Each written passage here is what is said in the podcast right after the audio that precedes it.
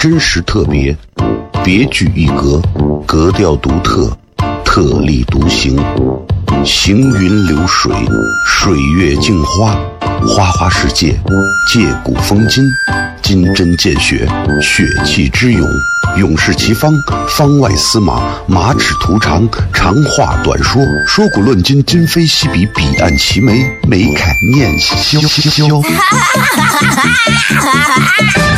FM 一零一点一，陕西秦腔广播，周一到周五每晚十九点，笑声雷雨，好好听听。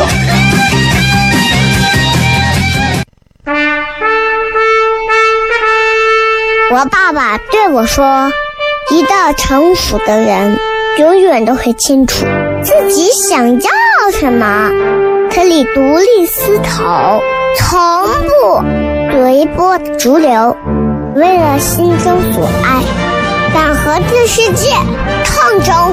更重要的是，不管变换多少身份和环境，永远都要做自己。”笑声雷雨，这就是我爸爸，没办法，就这么拽。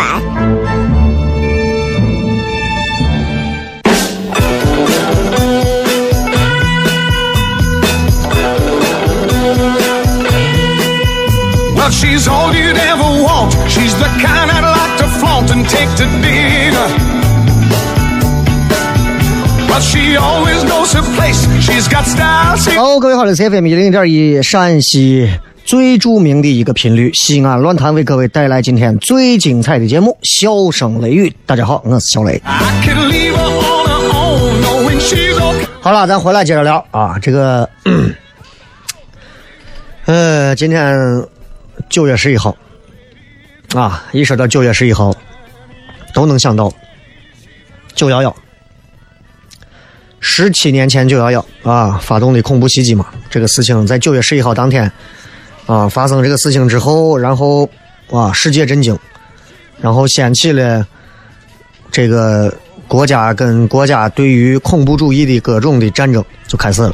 到现在为止，恐怖主义这个词啊，其实已经有这么十七年的来历了，对吧？本拉登之后，基地组织之后，还有什么 IS 组织之后之后，还会有一些什么样的，对吧？破坏人类和平的一些家伙呢？不知道，但是我们都希望这个世界能一直和平着啊。虽然我们都知道和平和战争有时候是相对的，战争是为了捍卫和平。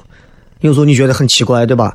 我们要和平，怎么样的要和平？通过战争才能换来和平。啊，就是这样。那不停的和平，不停的和平，人们有时候又很想要战争。你有时候坐车的时候，你跟一些司机聊天，司机们就对于军事啊、政治啊、历史啊、人文啊特别感兴趣。哎，很多西安这个一一个一聊啊，咦，我跟你讲，美国这回我跟你说，哎呀，我跟你说，要我我跟你说，我就打。哎，军事也好，政治也好，这些东西不是我们老百姓随随便便就能窥探究竟的啊，不是说是哎打就能好的。我跟你说.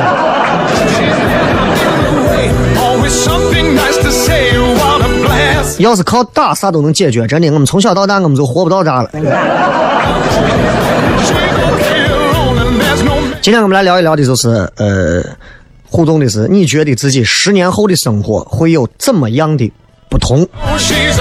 各位，二零一八年，十年后，二零二八年，你们算一算，你们多大？嗯，二十多、三十多、四十多、五十多、六十多的我都不好意思念出来。啊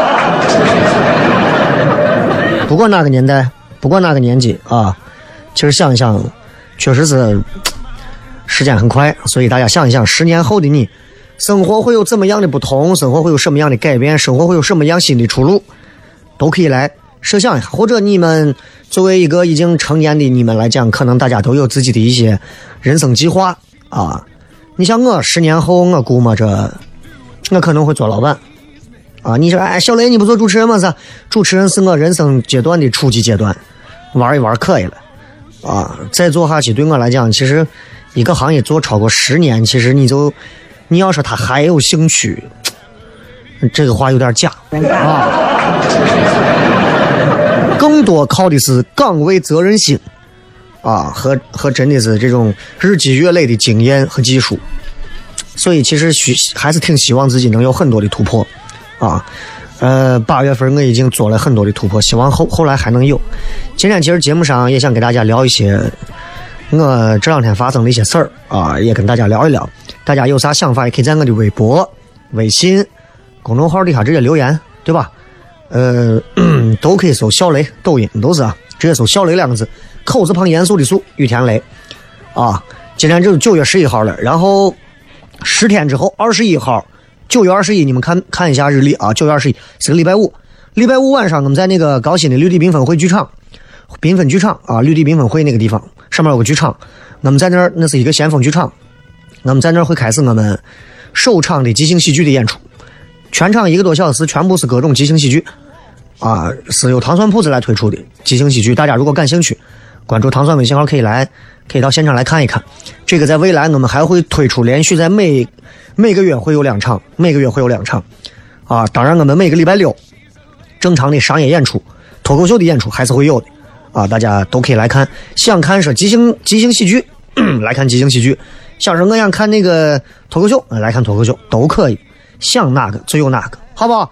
希望能够丰富各位正在开车的西安朋友们的呃业余的夜生活啊，不要老是在抽陀螺呀。真的希望大家能够多一些有趣的体会啊！欢迎，好吧，咱们进到广告，广告之后回来开始咱们今天非常精彩、非常好玩的笑声雷雨，好吧，休息一下，马上回来。真实特别，别具一格，格调独特，特立独行，行云流水，水月镜花，花花世界，借古风今。金针见血，血气之勇；勇士齐方，方外司马，马齿图长，长话短说，说古论今，今非昔比，彼岸齐眉，眉开眼笑。FM 一零一点一，陕西秦腔广播，周一到周五每晚十九点，箫声雷雨，好好听听。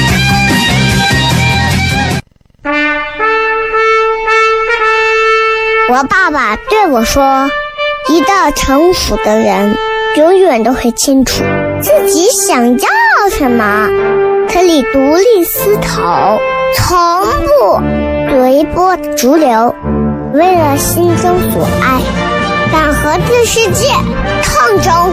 更重要的是，不管变换多少身份和环境，永远都要做自己。”笑声雷雨，这就是我爸爸，没办法，就这么拽。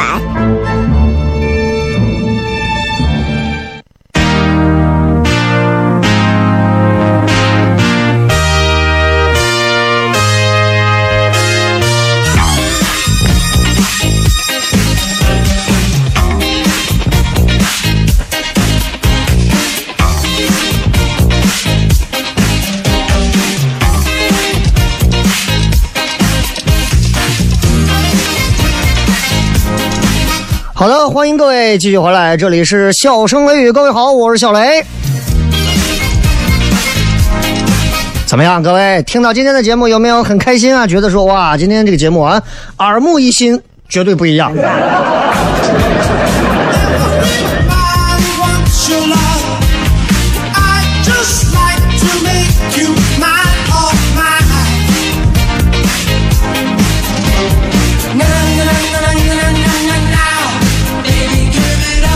好了，嗯，主要是想试一下，如果我拿普通话讲这个节目，会不会我觉得想吐？其实有一点。呃，今天想跟大家聊一点啥呢？正常来说啊，说个啥事儿啊？呃，昨天是啥日？昨天是这个教师节嘛。然后我昨天在微博上发了一段关于娃的一个事情，然后我想跟大家聊一聊这个事情啊。我觉得因为。有孩子之后，其实我去我很少去触碰关于学校教育这一块、幼儿园教育这些，但是你知道，有了孩子之后，这些东西你是逃不掉的，你肯定会碰到，你肯定会碰。所以今天我想跟大家就是好好说一说，啥事儿啊？呃，我娃呢前两天没事干，买的那种小玩具，那种玩具就是那种小珠子。然后那个小珠子有啥用呢？就是可以，呃，根据底下的图案拼好之后啊，上面有模具，把珠子一粒一粒放到上头，水一喷就有粘性，最后粘上以后是一个完整的一个图案，什么 Hello Kitty 啊、机器猫呀。娃做了一个机器猫，说我要送给我们老师，哎，我觉得很好啊。孩子能有对于老师的这种爱，我觉得非常好，很纯洁。你不要想成他要溜须拍马，四岁的娃对吧？嗯，那应该是在九月初的事儿。然后我说行，闲了你就去给学校给老师送。然后呢，在教师节之前，娃就去送了，送了个这个小礼物，自己的手工礼物。我觉得这是个非常好的事儿。昨天回来。我娃就在那儿哭，我女我女子在那儿哭，问他为啥？他说因为今天教师节，去了之后，因为我们家里也没有给他刻意去关注灌输说教师节你必须怎么样，你就是个普通的日子嘛，对吧？虽然群里面都在发什么理性理性过节，我也不懂啥意思。我心说教师节嘛，让学生天天理性啥？然后我娃回来就在那哭，我说我说女子咋了？他说人家所有的。幼儿园的幼儿园的啊各位，所有的娃都给老师送了花。他说我没有送花。我说你前两天不是送礼物吗？他说不一样，因为别人都送花，他就觉得自己好像掉队了。然后为这个事儿啊，我跟我媳妇发生了激烈的这个争执。当然，这个争执并不是因为别的事儿争执，就是觉得这个错到底在哪儿，对吧？群里面也说了理性消费。啊，不理性过节，老师们也说理性过节，我终于明白理性过节啥意思了。但是我就想问问很多的家长们，我想问下有多少的家长，我不说小学我都不讲了啊，小学我都不讲了，小学我都觉得都是大娃了。现在幼儿园有多少娃，在教师节当天，父母主动到花店买一束什么康乃馨、月季，然后。让孩子送到幼儿园给他们老师送去，有多少？你们自己心里最清楚。就我觉得，就我觉得是学校，你说到底这是老师有问题吗？我觉得未必。我真的对家长的这种行为，我真的非常的。痛斥，很多家长都在讲，现在啊，中国教育怎么啦？现在的教育怎么啦？现在的老师怎么啦？现在的办学怎么了？你们一天到晚在这做的都是些啥事儿吗？真的，老师会在意谁送花不送花吗？当然，别的老师我不知道，幼儿园老师对吧？家长们，你们一天拿着成人世界里的那一套思维，给你们那些还四五岁、五六岁的娃们，我觉得真的有一点别扭。甚至有一点让我觉得还有点恶心，都成啥了？就跟就跟就跟那啥一样，说好了，大家都不要送，都不要送，都不要送。然后我让我娃没有送，你们所有人一人弄上两束花，都是那种有那种所谓的小心机、小算盘的家长，把这个事儿越搞越，哎，给老师送礼这个事儿，你说错了吗？从古至今都有，但是。现在人把这个事儿搞得已经越来越性质变了，性质变的就成啥了？我反而觉得娃们凭着自己的手工，对吧？做点手工啊，画画啊，写个字啊，或者啥的，孩子们表达最真诚的东西。即便是拿吸管做了一个小的手链儿，我觉得这是最真诚的东西。现在家长不这么认为，家长会认为那别人家长肯定都是这样。就你想想，现在这社会把人逼成啥？把家长们逼成啥了？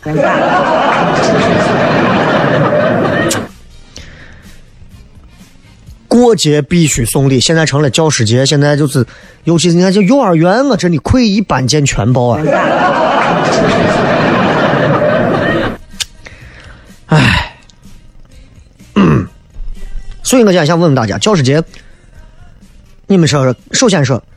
该不该给老师送东西？啊，我喜欢跳过教师节再聊教师节，对吧？你会发现，为啥？你看我们会支持婚姻恋爱自由，但是我们会反感啥呢？师生恋。为啥？因为教师学生中间他的实力是不平等的，我们很难让我们的感情不受这种现实不平等的影响，明白吧？老师跟学生之间这个确实是不平等的，教师、医生也不能收红包，也是这个道理，对不？为啥呢？医生想给你用心治和不想给你用心治差别真的很大。老师同样如此，可能老师不能把你娃教成人才，但老师一定可以把你娃毁成一个蠢材，你同意不？现在经济发达了，对吧？可能没有以前那么明显。那十几年前，再早一点，在很多的一些小城市里头，那教师、那医生那是文化人，文化人。现在其实也是，现在也是，医院、学校，对吧？对吧？这种这种，在外头大家可能好像看着没有啥区别，但是你你有病人有学生这种环境，只要一在一块，我跟你说，老师、教师那职位啪马上都上去了。所以有些东西不好说。导游、餐厅服务员，对吧？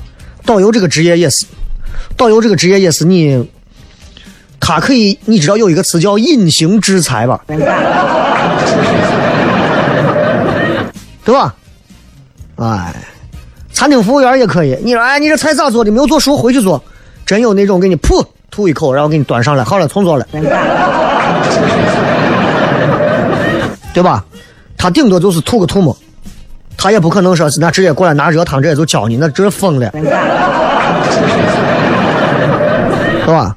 导游不一样，导游想治你有的是办法，有的是办法，啊，人家满世界跑，人家是导游熟的跟啥一样，你人生地不熟的，这就是实力差距。人家真有本事，你看你到云南，那黑导游把你撂到路上，舍撂路上给你撂路上，你能咋？所以我们没有办法用非常、非常、非常个人意愿的东西去解释这种所谓的实力不平等的这样的一个关系下的所谓的金钱流动、礼物的流动。因为实力不平等，所以各位，你有没有发现我们很难判断送红包的人、送礼的人到底是自愿的还是被自愿的？各位，你们教师节，你们如果现在还在上学，或者你们娃在上学，你会让你娃送礼？是自愿的，还是说因为大家都送礼，所以你们也觉得我们不能掉队？你们想一想。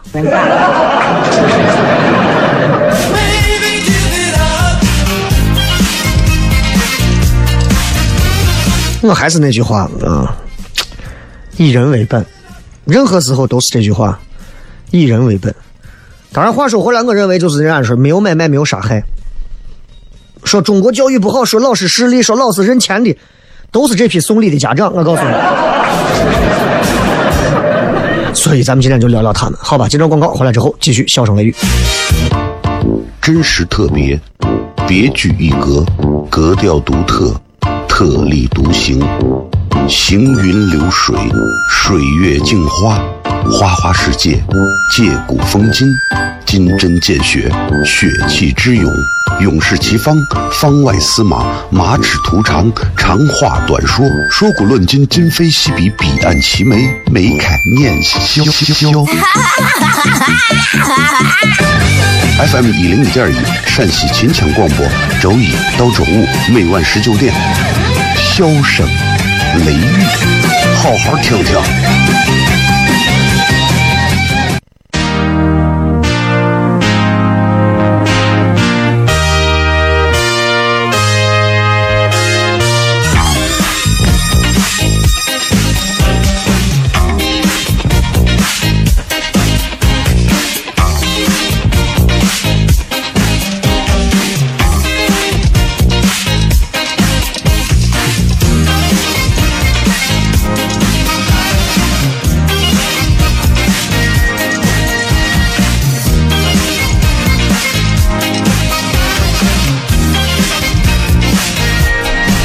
欢迎各位继续回来，笑声雷雨，各位好，我是小雷。今天就是想跟大家聊一聊，就觉得我觉得现在怎么讲？因为因为因为经历了一次这样的事情，我才真的意识到，在身边，在很多的家庭里头，到了教师节，在幼儿园啊，真的会有很多家长教孩子、怂恿孩子、指派孩子任务，教师节要给家长送花。当然，我觉得这个事情吧，人家的收入高低水平、家庭环境如何和人家对于花的理解，当然有人家的认为，对吧？很多人肯定会觉得这是我表达的一种礼仪，没有错，没有问题。但是我想说的是，在这些家长当中，有那么一批家长，他根本不是这么想的。你说有没有那种就是给人送花就当成随手礼的那种人？有，我身边就有这样的朋友，家里住曲江，啊，几千万的别墅啊，送花，这一见面说，哎呀，送送你一束花，我说呀，太客气了。他说没有啊，这都跟咱朋友头一次见面或者啥一样，送个小礼物，你不要当回事，就是个礼物。我跟你说，你有趁了几千万住别墅的时候，你也就觉得这个事情很正常了。我想说的是，在很多家长眼里，教师节好像要送一点啥东西，这样的话不会掉队。反正我经历了这次事情之后，我准备从明年教师节开始，我让我娃 绝对不跟他班任何人一样。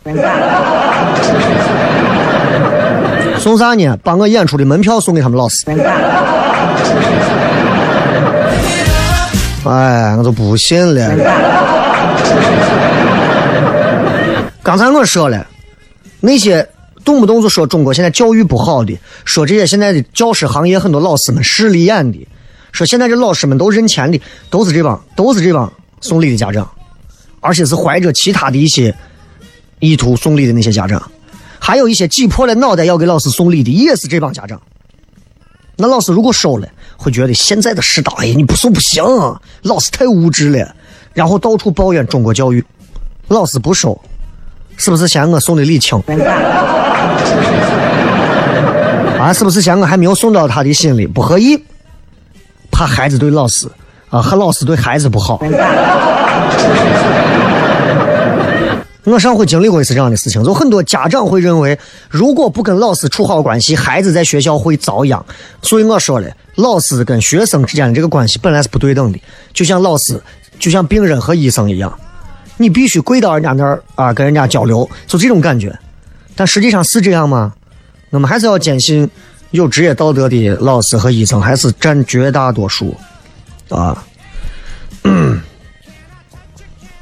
当然，我我觉得啊，任何事情两说，那肯定会有那种因为不收礼啊，因为就是人家没有送礼欺负孩子的，肯定会有那种老师。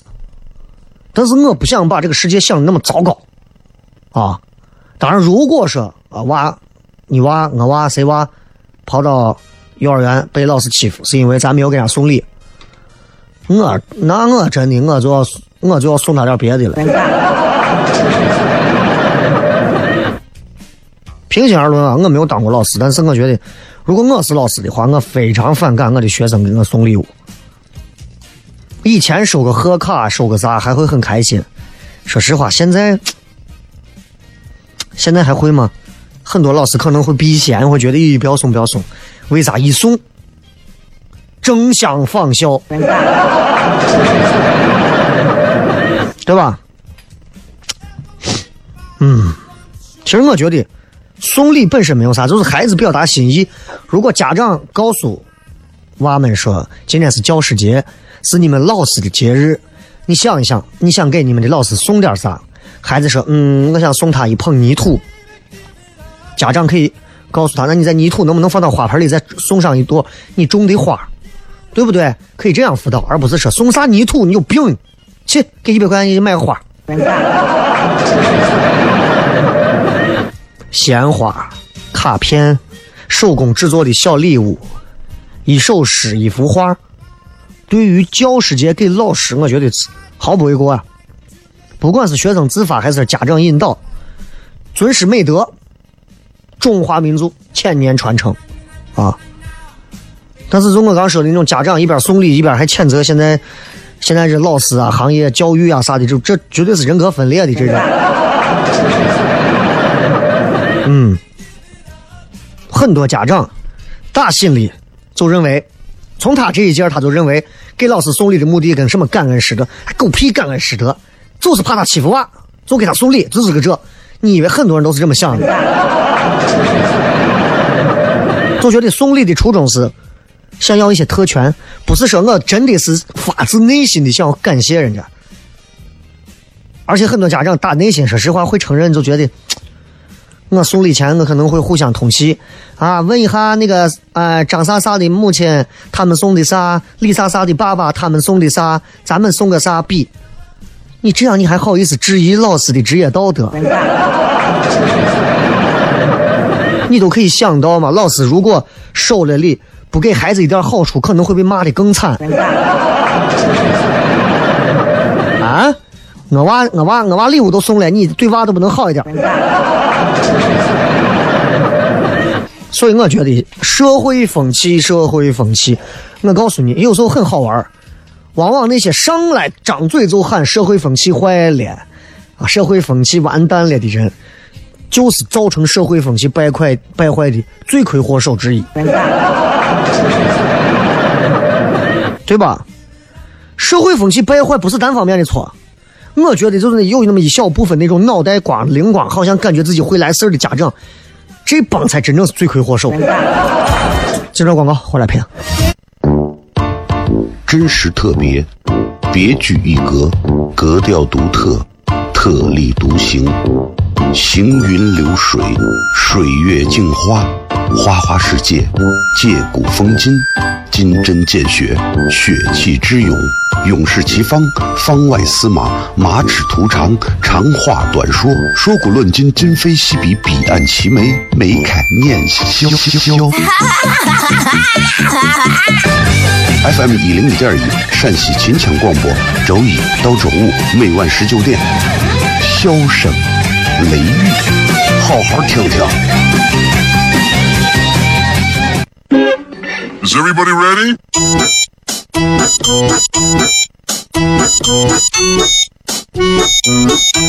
Hello, honey, you look so sunny.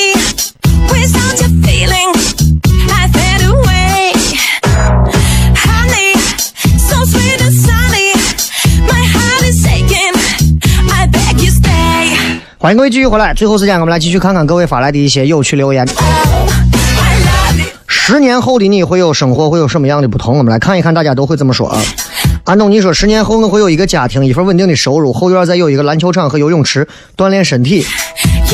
那这十年你可能就要做好的就是忍受着屈辱和啥，反正就是讨好老丈人和媳妇儿呗。十年后会有一个家庭，用不着十，想用一个家庭，你想用很多个家庭都可以在这十年里。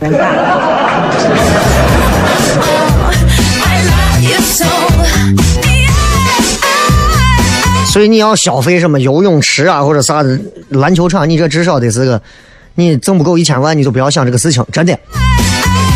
所以你们很多人都觉得呀，你看这这这我这不过是消费心态升级一下嘛，对吧？我跟你说，买便宜的商品是消费心态升级吗？真的不是，有钱人买便宜货才叫心态升级。你买是勒紧裤腰带。说在出租车上正在听你的节目，这有什么好议论的？很多人在听。XBJ 说了一句非常好的啊，先活到十年后再说。说实话，活着本身就很艰辛了。如果我们从这个思路出发，其实不管做什么事情，我们都可以更佛系一点。想想各位，我们出门啊，我们出门走到路上，迎面没有突然横冲直撞过来一辆拉土车或者失控的小轿车，没有人上来像电影一样噗噗给你两刀，痛痛给你两枪。喝水没有把你呛死，吃米饭没有把你给噎死，吃面没有把你给顶死。这个世界还有这么多奇奇怪怪的疾病，没有任何一种疾病现在瞬间就要了你的性命。其实我们活着很好了，还要这个要那个要那个要这个。其实你想一想，就，唉，就跟就跟俺屋养的猫和狗是一回道理啊！给你一个狗咬棒不这还不够，还要真的还要吃排骨。十年后和雷哥做好朋友，男的不做。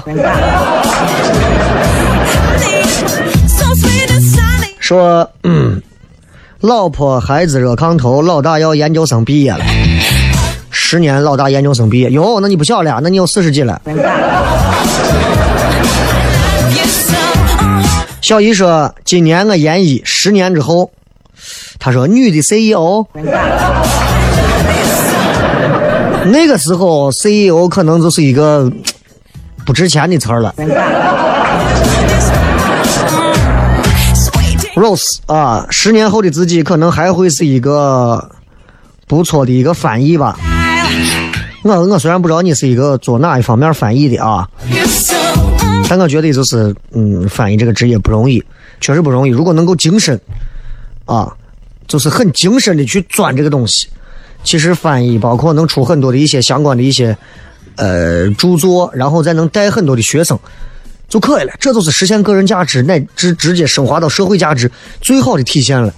因为你这是纯技术活，我干不了啊，我干不了。当然我能干的你也干不了。呃，要是说多了个媳妇儿，多了个娃，仅此而已。媳妇儿最后还是你的吗？娃确定是你的吗？不要对十年后的生活表现出这么平淡无奇、索然无味的感觉。上山说周围没有人了，因为社会智能化了，社会不需要人了。小胖机器人、机械狗、手机完美替代了父母、孩子和朋友。So. 我觉得虽然社会发展的很快，但是你有点高看咱的科技发展了。在上个世纪的时候，二零一八年，人类已经和外星人打仗了。你想一想，现实一点。逆风说肯定会有媳妇儿和娃，还有还不完的房贷，房贷终会还完，媳妇儿娃就不好说会不会一直陪伴着你还完了。切克闹，房贷还完，有俩娃，无债一身轻。啊，这一点上我跟你们比，我就很轻松。我没有车贷，我没有房贷啊，所有的东西都没有啊。我也不知道你们，唉，确实，还是有很多底层的，唉，真的唉很难过。来，接着看啊。嗯呃，小伙才说，要不然是自己向往的旅行生活，要不然就会像行尸走肉一样，不成功变成人的即视感。就问你十年后会如何？只你给我一个要不然。哎，在哪儿可以听你的节目？在心里。爱哭爱笑说，十年后希望自己可以有一间属于自己的工作室。你多大还要十年后才能有？工作室只要你想成立，今天下午就可以成立，明天早上都可以成立。呃，这个说希望十年后跟人扯皮的时候也能说，我也是有七百零一个前女友的人。你只要脸皮厚，你啥时候都可以。这个封面说，十年后雷哥成了巨星，而我还是依然做你背后的那个人，争取做我背后的那个女人嘛。时光漫步说，单老，谢谢你给我讲了那么多的故事，一路走好。我只能说，嗯，这个怎么讲，就是留到心里吧。啊，毕竟单田芳给我们带去了非常多的回忆啊，虽然他已经离我们而去，但是我觉得这些回忆会让这个人一直存在于这个世界。这都是我告诉大家，所有人一定要努力的做一些事情，活在别人的心里。这样的话，你走了，你仍然在，很多人在，就跟走了一样。About your kiss. 小桂圆说，十年后我就可以吃纯瘦肉夹馍，可以吃油脂泡馍了吧？想想都觉得很开心。Like you want me. 你对于这个物价，你这个说十年后就跟雷哥现在一样大，应该会娶妻生子，也会有不同的烦恼。十年后你也二十六啊？